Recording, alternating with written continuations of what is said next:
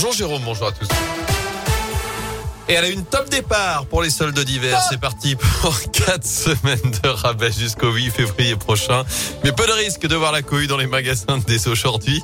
Entre le télétravail qui nous coince à la maison et la crainte d'une contamination au Covid, les clients ne se bousculent pas en ce mois de janvier. Pas sûr que les soldes ne changent quoi que ce soit.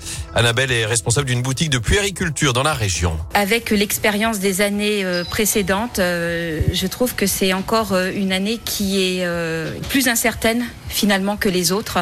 Et euh, je suis toujours très positif quant à, au flux client euh, au magasin. Là, par contre, c'est vrai que c'est vraiment très calme. Donc je suis pas forcément euh, bien enthousiaste pour ces soldes, mais, mais j'espère me tromper. Notez que les commerçants peuvent avoir à respecter des jauges et à limiter l'affluence dans les boutiques.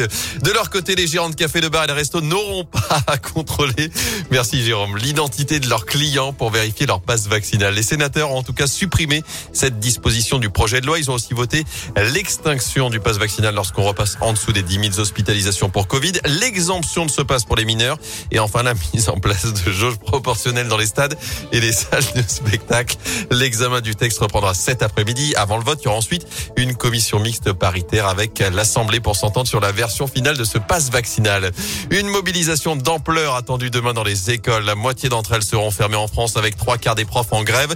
C'est ce qu'annonce le SNUIPP, principal syndicat du primaire, avant cette journée de contestation contre la gestion de la crise sanitaire et les protocoles à répétition. Il faudra attendre demain pour connaître le niveau de mobilisation dans les collèges et les lycées.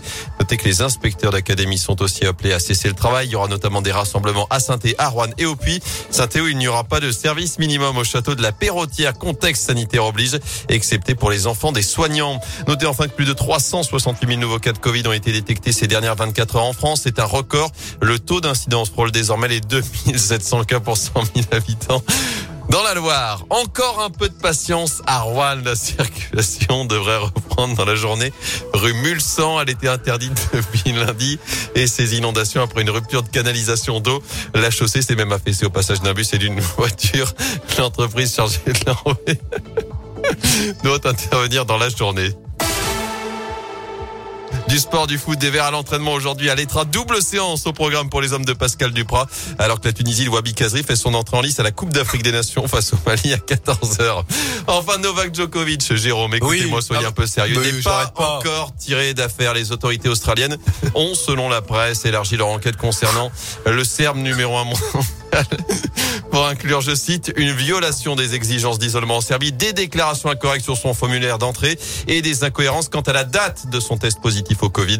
L'annulation de son visa est toujours envisageable, mais compte tenu de ces nouveaux éléments, la procédure pourrait encore prendre un peu de temps.